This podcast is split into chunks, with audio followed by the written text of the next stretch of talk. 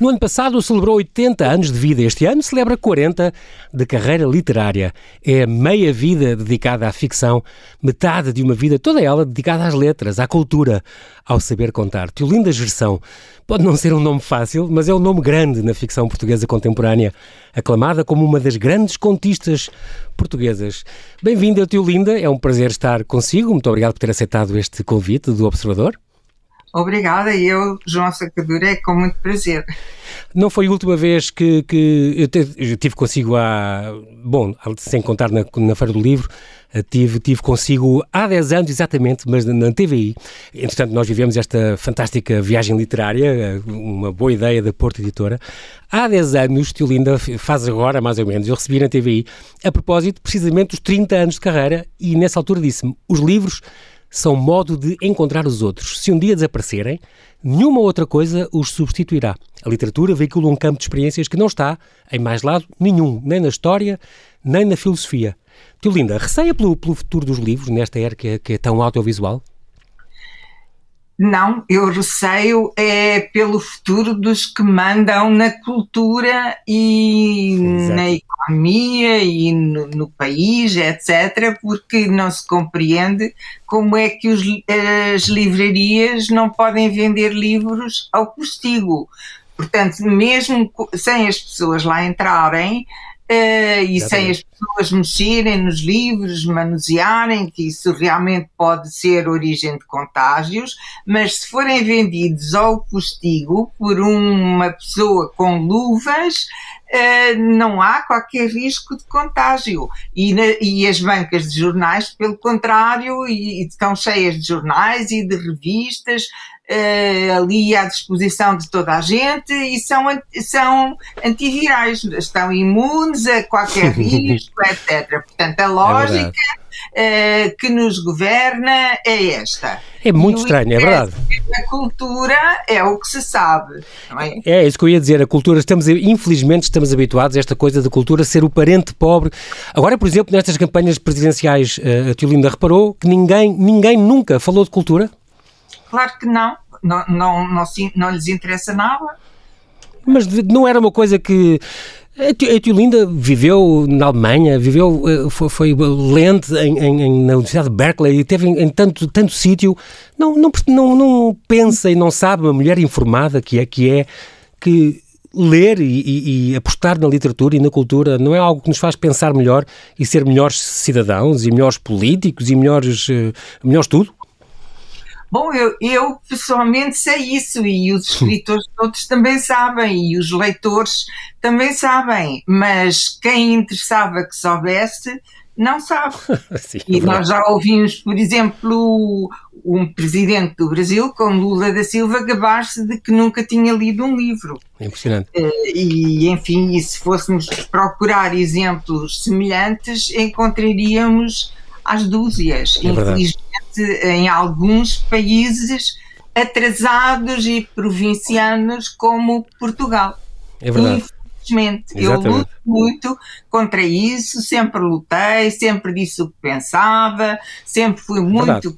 crítica daquilo que merece ser criticado, mas eh, obviamente que quem tem poder não, não tem ouvidos nem quer saber. É verdade.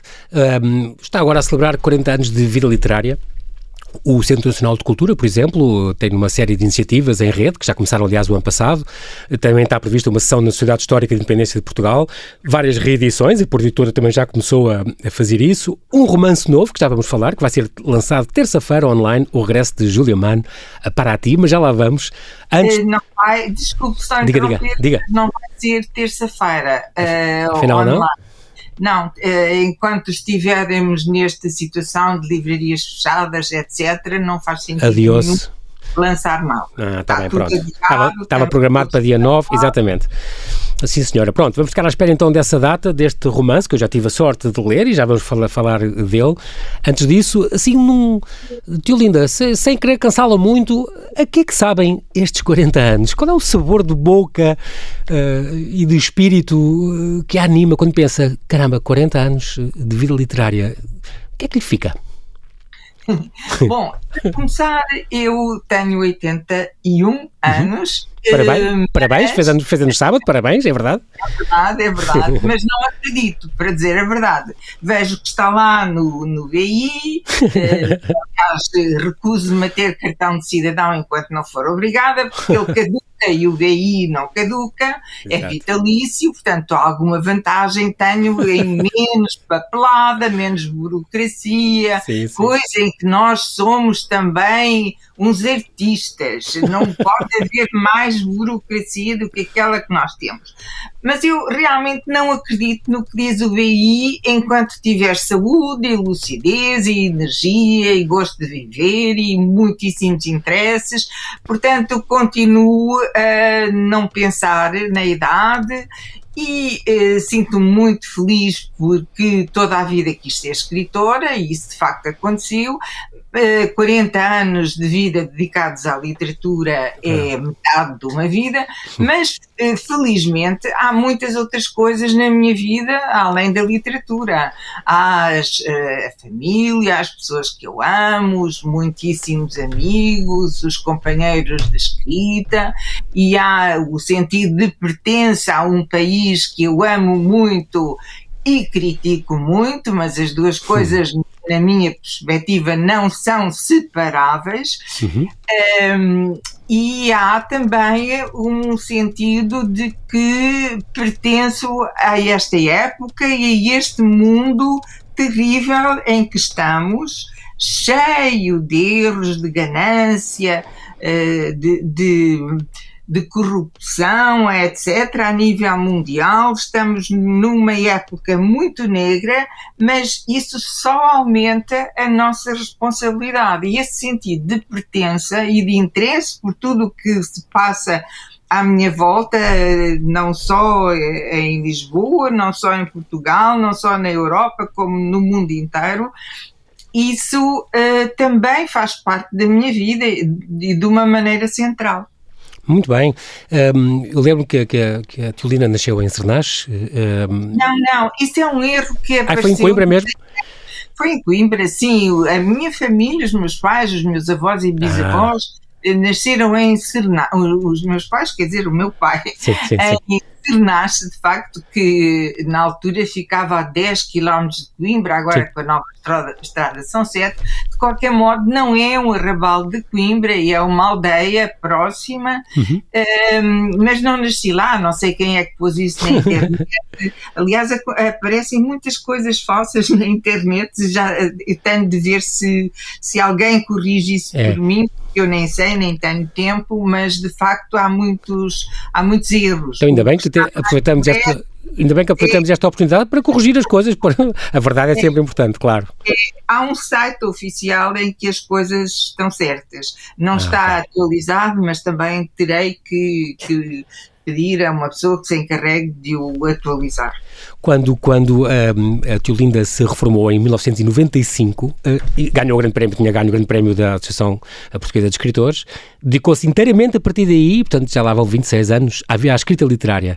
E disse nessa altura, por causa do desejo de saber mais, de entender melhor a vida e o mundo, e também a mim própria, a certeza de que esse é o meu caminho e de que poderá ter utilidade para outros. Também disse que esse, esse dedicar-se assim à escrita nunca lhe permite o tédio, nem mesmo o envelhecimento. Tem, temos a, a, a, prova disso. Um, esta, o facto de ter feito, o, o, faz agora 40 anos, portanto, ter lançado o, o, Silêncio, portanto, o seu romance estreia, e ter logo ganho um prémio Clube de Ficção, uh, foi uma, uma, autêntica bomba, não? Uh, quer dizer, isso abalou muito logo. Teve algum medo do sucesso na altura uh, dessa exposição? Eh, não, de facto não. Eu estava, na altura, sentia-me preparada para tudo e sentia que tinha alcançado a maturidade e, a minha voz, a, minha maneira de escrever e, e, isso era o que me importava. Eh, se tivesse sucesso, melhor, mas se não tivesse tido, teria continuado a escrever na mesma. Uhum. Yolanda, nós temos que fazer aqui um ligeiríssimo intervalo e já voltamos à conversa. Até já. Ok, até já, obrigada.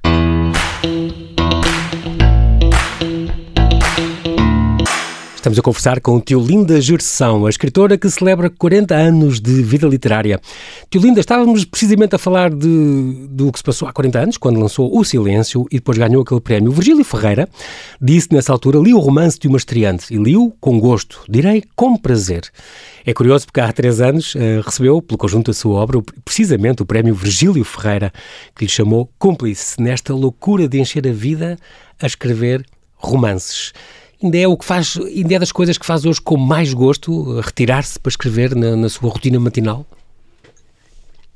Eh, eu tenho necessidade de, de, silêncio e de uma certa solidão eh, nas alturas em que estou a escrever. Não, não escrevo sempre, todos os dias, o ano inteiro. Sim. Mas quando começo a escrever um livro, realmente aí tenho uma rotina e gosto de me isolar e de escrever de, de uma maneira continuada. Foi isso que me fez deixar o ensino porque estava constantemente a ser interrompida pelas aulas, pela preparação das aulas, eh, eh, por orientações de teses, seminários de mestrado e de doutoramento. Aliás, eu gostei imenso de, de, de ter sido professora universitária, sobretudo eh, na, no, nos seminários de mestrado e de doutoramento, e tive alunos maravilhosos, fantásticos, que estão aí hoje a fazer coisas maravilhosas. Uh, mas uh, a partir de certa altura dei conta que uh, fora desses cursos e desses seminários especiais para doutoramentos e mestrados, o nível de ensino um, deixou de me dar prazer, porque os alunos que chegavam tinham uma preparação fraquíssima. Uh, os hum. outros eram alunos muito especiais, a maioria deles já tinha terminado um curso superior em várias áreas, porque eu dava cursos temáticos, tinha uh, de, de, literatura comparada uh, e tinha alunos que vinham de arquitetura, de, de psicologia, de, de economia, de, muitos, de muitas áreas e que tinham uma preparação intelectual muito grande. Uhum depois, voltando aos alunos que chegavam do liceu, muitos tinham média negativa e entravam na faculdade sem saberem nada, sem terem lido nada, sem terem a menor vocação para letras, iam para ali como, eh, enfim, como quem tem um hobby qualquer para passar o tempo e porque a universidade era gratuita e porque tinham vaga e entravam. E isso deixou de me dar prazer porque é, pensei, bom, eu estou aqui a fazer o quê? Eu não consigo dialogar com pessoas que não gostam de ler e para quem a leitura não faz sentido e que não, não estão realmente interessadas no que fazem, não têm cultura geral nenhuma, nem procuram tê-la. Portanto, esse mito de que é a geração mais preparada de sempre, etc., é um mito. E, e, o nosso sistema de ensino está muitíssimo degradado e eu acho que começa na escola pré-primária, em que as desgraçadas das professoras têm um trabalho louco a fazer trabalhos manuais espetaculares e a preparar festas de Natal e festas de fim de ano com as crianças e não têm tempo nem disponibilidade para estar com elas, para conversar com elas, para as ouvir, para lhes ensinar eh, cantigas populares, contar histórias, ouvi-las, não têm tempo nem espaço para isso. É, é, é, está tudo, está tudo errado, na minha perspectiva. Exato. E, e no liceu também, quer dizer, não há tempo nem espaço para eles se exprimirem, fazerem uma redação, por exemplo, de tema livre, para dizerem o que sentem. Eles estão, o único espaço que têm é nas artes visuais para se exprimirem, de resto não encontram em, em disciplina nenhuma. E, e, isso, isso é completamente é. antipedagógico é. e, e faz muita falta, é verdade. E, e faz imensa falta. É, é. Bom, mas portanto eu pensei, bom, eu vou aproveitar o meu tempo de uma maneira mais útil e, e, realmente eh, pedi a reforma eh, bastante jovem, mas não estou nada arrependida, foi, foi uma opção, tive uhum. algo umas penalizações económicas por causa disso, mas uh, uh, são escolhas e nunca me arrependi. Claro, passou a fazer aquilo que mais apetecia fazer, que mais tinha no coração fazer e uh, deixe-me dizer-te, Linda, ainda bem, para os seus leitores, acho que estou a ser voz de muita gente, ainda bem que fez essa opção. é muito curioso porque a tio Linda já lia e escrevia antes de entrar para a escola, aprendeu a ler em casa, Portanto, esta vocação das letras e de escritora já vem desde muito, muito pequenina. Teve uma grande sorte, que é, que é, é um dom, que é, teve um pai médico que tinha uma ótima biblioteca e, portanto, ler era natural. Teve um pai que levava a caçar tesouros, ir aos alfarrabistas, estão a fechar cada vez mais em, em Lisboa, aqui, por exemplo. Uh, tu ainda mora no Chiado, se não me engano, portanto, na zona do Chiado também se deve perceber disso. Um, sim, sim, está, está é, tudo a fechar. Exatamente. O que faz uma grande pena, não é? Mas já escrevia poemas e contos, uh, não publicou nada quando era pequena, mas deixou um espólio e, e deixou instruções para nunca publicarem. ainda, tem isso tudo, ainda tem isso tudo guardado? Quem fez isso foi meu pai, que escrevia Sim. poemas e alguns contos, mas deixou dito ah. que, não, que não queria que fossem publicados. Eu, uh, aliás, os meus pais. Deram-me de presente ter publicado um livro quando eu tinha 14 anos que não faz parte do, do corpus dos livros que eu escrevi. Uhum. É o tal, era, era, muito jovem. É o tal mas, Liliana, certo? Exatamente, é, mas fui sempre escrevendo e entre os 14 e os 41, que foi quando saiu o silêncio, eu escrevi sempre para a gaveta. Portanto, eu tive a paciência e a humildade de dizer eh, eu vou ver quando eu me sentir realmente preparada, então eu publico. E, enfim, também, entretanto, tinha filhas eh, muito pequenas, fiz o doutoramento, quis também chegar a uma fase da vida mais calma em que já tinha mais disponibilidade para conseguir escrever, mesmo que fosse só no verão e nas férias. Essas coisas que escreveu em mais nova, ainda antes do silêncio, as suas filhas e os seus netos, hoje se calhar, nunca pedem para ler? Bom, muitas coisas eu aproveito, porque havia muitas coisas que tinham interesse. E, por exemplo, nos guarda-chuvas cintilantes fui buscar muitas coisas anteriores. E ainda okay. Eh, na, nas Águas Livres, que é também assim um livro de, de cadernos, que eu, é, que eu, chamei cadernos, que são, são livros um pouco heterogéneos e diferentes dos outros, em que têm, têm pequenos contos, têm. Tem diário. Leituras, têm muita coisa. É.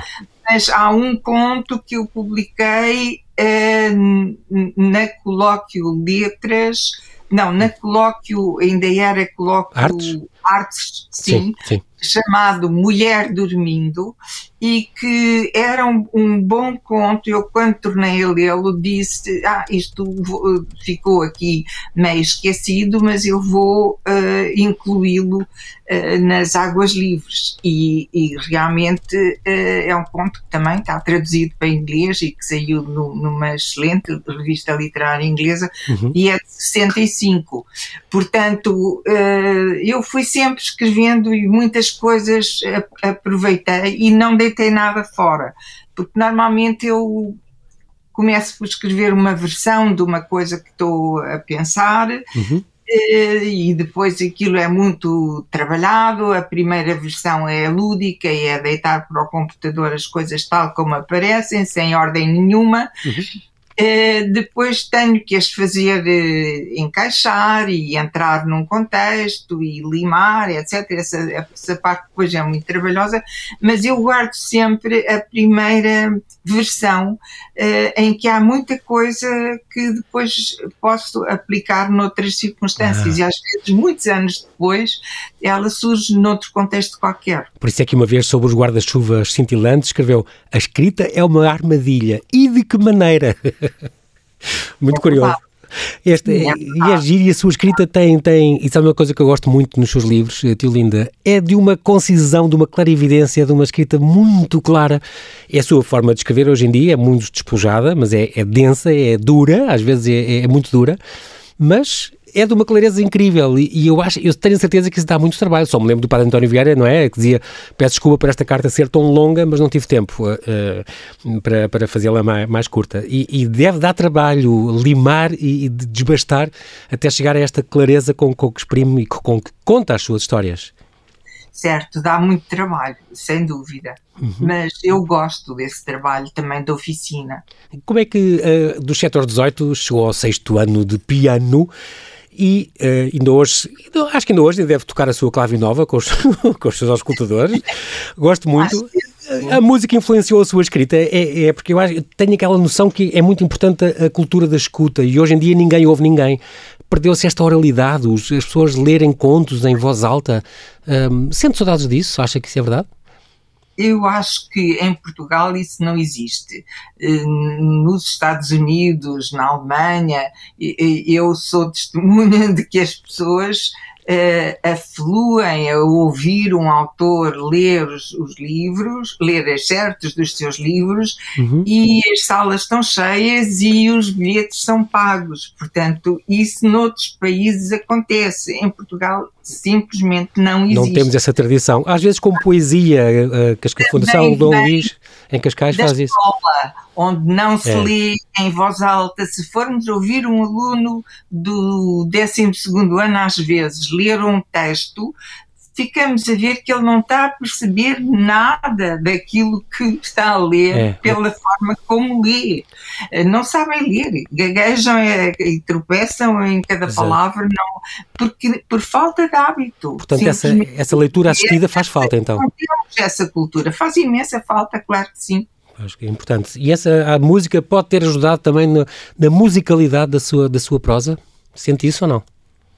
A nível de, de, de som, de, de procura, de, de, não, isso, isso nesse aspecto não, como por exemplo eh, já foi dito eh, que a, a poesia é antes de tudo música e etc e uhum. tal, hoje temos um conceito muito diferente de poesia, mas não, não é de todo nesse sentido, é no sentido de que a música é uma arquitetura e eu que não tenho talento musical e que nunca seria uma boa executante, gosto muito de decifrar as partituras, ver como estão compostas, ver e sou, sou muito boa ouvinte porque aprendi música e acho que toda a gente devia aprender também é uma coisa que felizmente, nesse aspecto, felizmente evoluímos no bom sentido. Hoje sim, há sim. muito mais escolas de música e os alunos sabem Verdade. muito mais música do que sabiam uh, há décadas atrás. Sem dúvida, nesse aspecto, houve um caminho positivo. Eh, mas eu, eu acho que saber ouvir e, e, perceber como é que um texto musical é composto, porque realmente há ali uma arquitetura fantástica e depende de autor para autor, de época para época, etc. É preciso saber um bocado para, para perceber isso, claro. mas a mim dá-me muitíssimo prazer uh, escutar outra linguagem em que não há palavras, mas que é uma linguagem. Claro que sim, universal, exatamente. É, sem dúvida uh, influenciou-me a nível inconsciente, mas eu sei que essa influência está lá, também está lá na, na minha escrita a influência das artes visuais, é uma escrita muito visual, do cinema, do teatro, é enfim, tudo quanto nos toca e aquilo que nós vamos aprendendo e que nos rodeia, tudo que temos à disposição, o, o, cinema de uma maneira muito direta e o teatro influenciaram sem dúvida a minha maneira de escrever, Exatamente. sem dúvida. Falou no, nos filmes, é verdade, eu sei que, que a Diolinda é, é quase tão viciada em filmes como em livros. Não, não, não, não é só o café e o pastel de nata que gosta. e eu tinha que. Estamos quase a terminar, e Linda, mesmo a terminar, queria, queria lhe falar um bocadinho de duas coisas. Primeiro é os contos. É muito importante e eu gosto muito, muito, muito da sua escrita, porque a Tiolinda é uma grande contista um, e diz sempre que uh, é uma forma implacável que não, não permite erros. Não, é muito difícil escrever contos. Durante anos a Tiolinda achou que não era capaz de escrever contos. O, o, o Jorge Luís Borges é que dizia, não é? Mesmo que os outros géneros morressem, o conto ia perdurar, porque é tão velho como o homem e porque contar histórias é-nos inato. Para muitos escritores uh, são pontos de partida, mas para a Tiolinda foi de chegada, não é? Já a, a meio da sua carreira literária, que agora celebramos 40 anos, só para aí aos, depois de 20 anos de começar, é que se aventurou e se atreveu, como costuma dizer, uh, no conto, que é um género que eu gosto muito, mas que em Portugal, infelizmente, não é o que tem mais saída. É pena.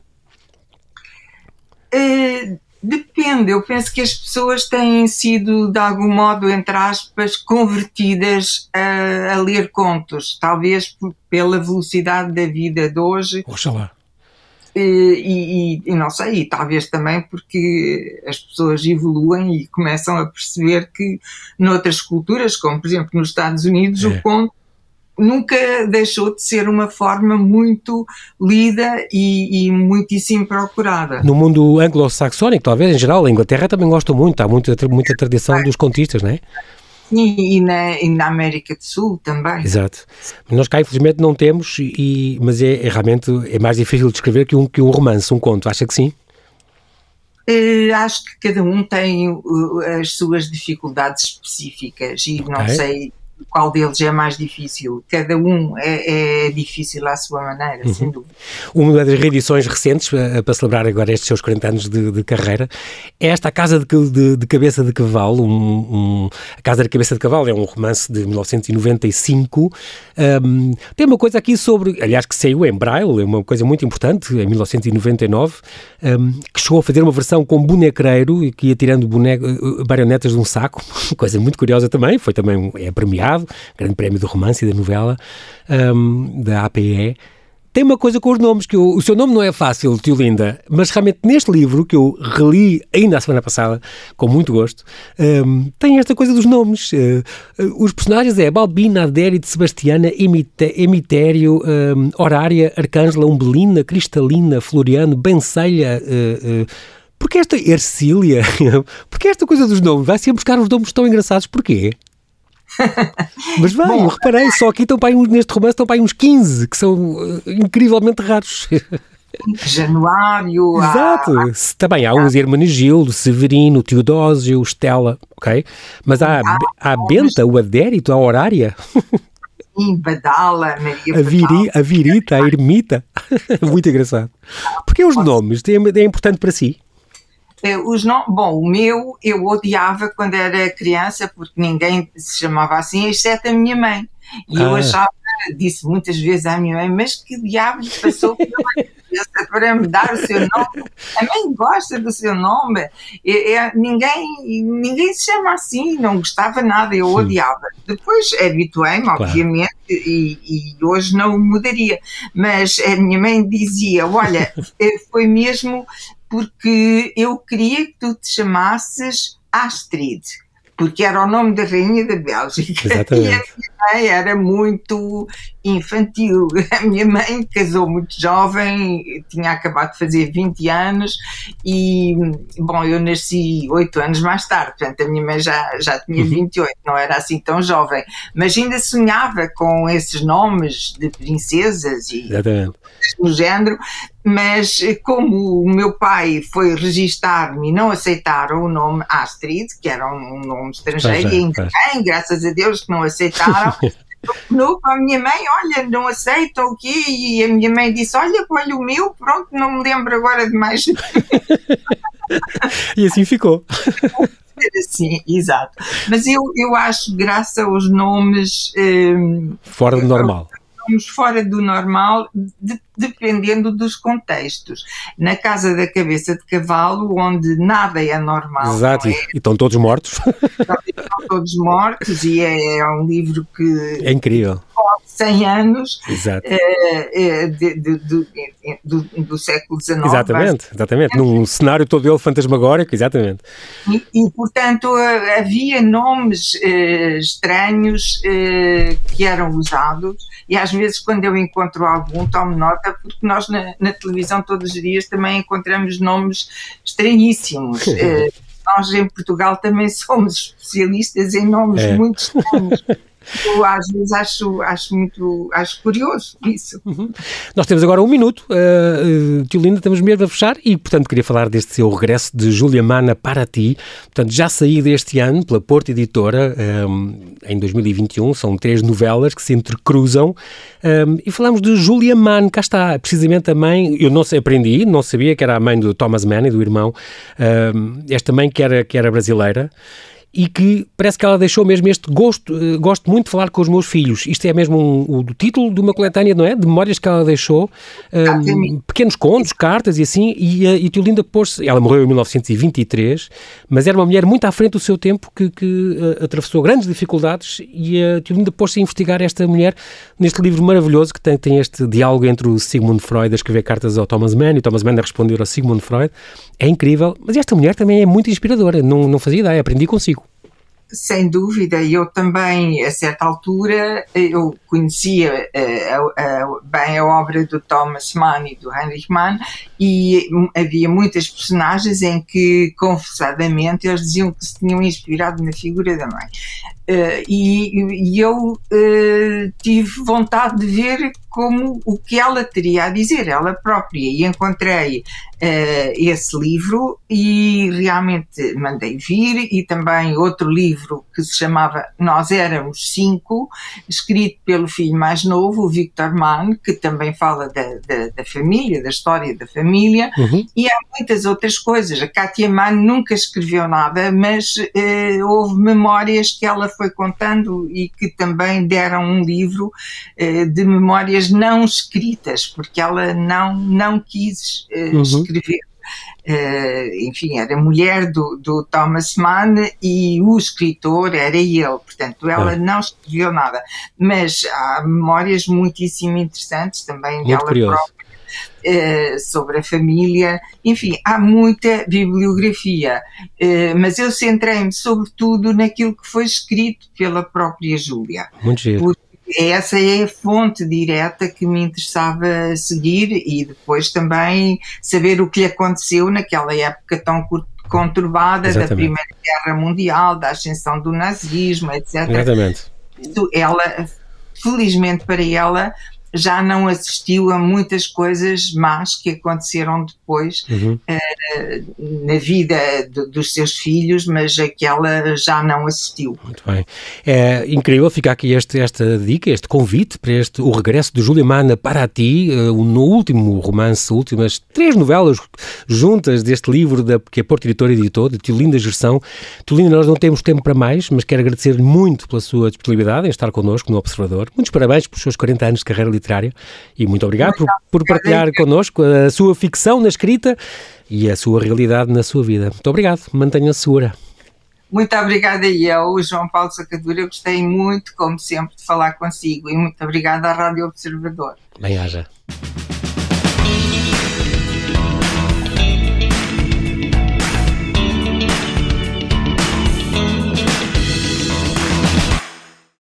Obrigada por ter ouvido este podcast. Se gostou, pode subscrevê-lo, pode partilhá-lo e também pode ouvir a Rádio Observador online em 98.7 em Lisboa e em 98.4 no Porto.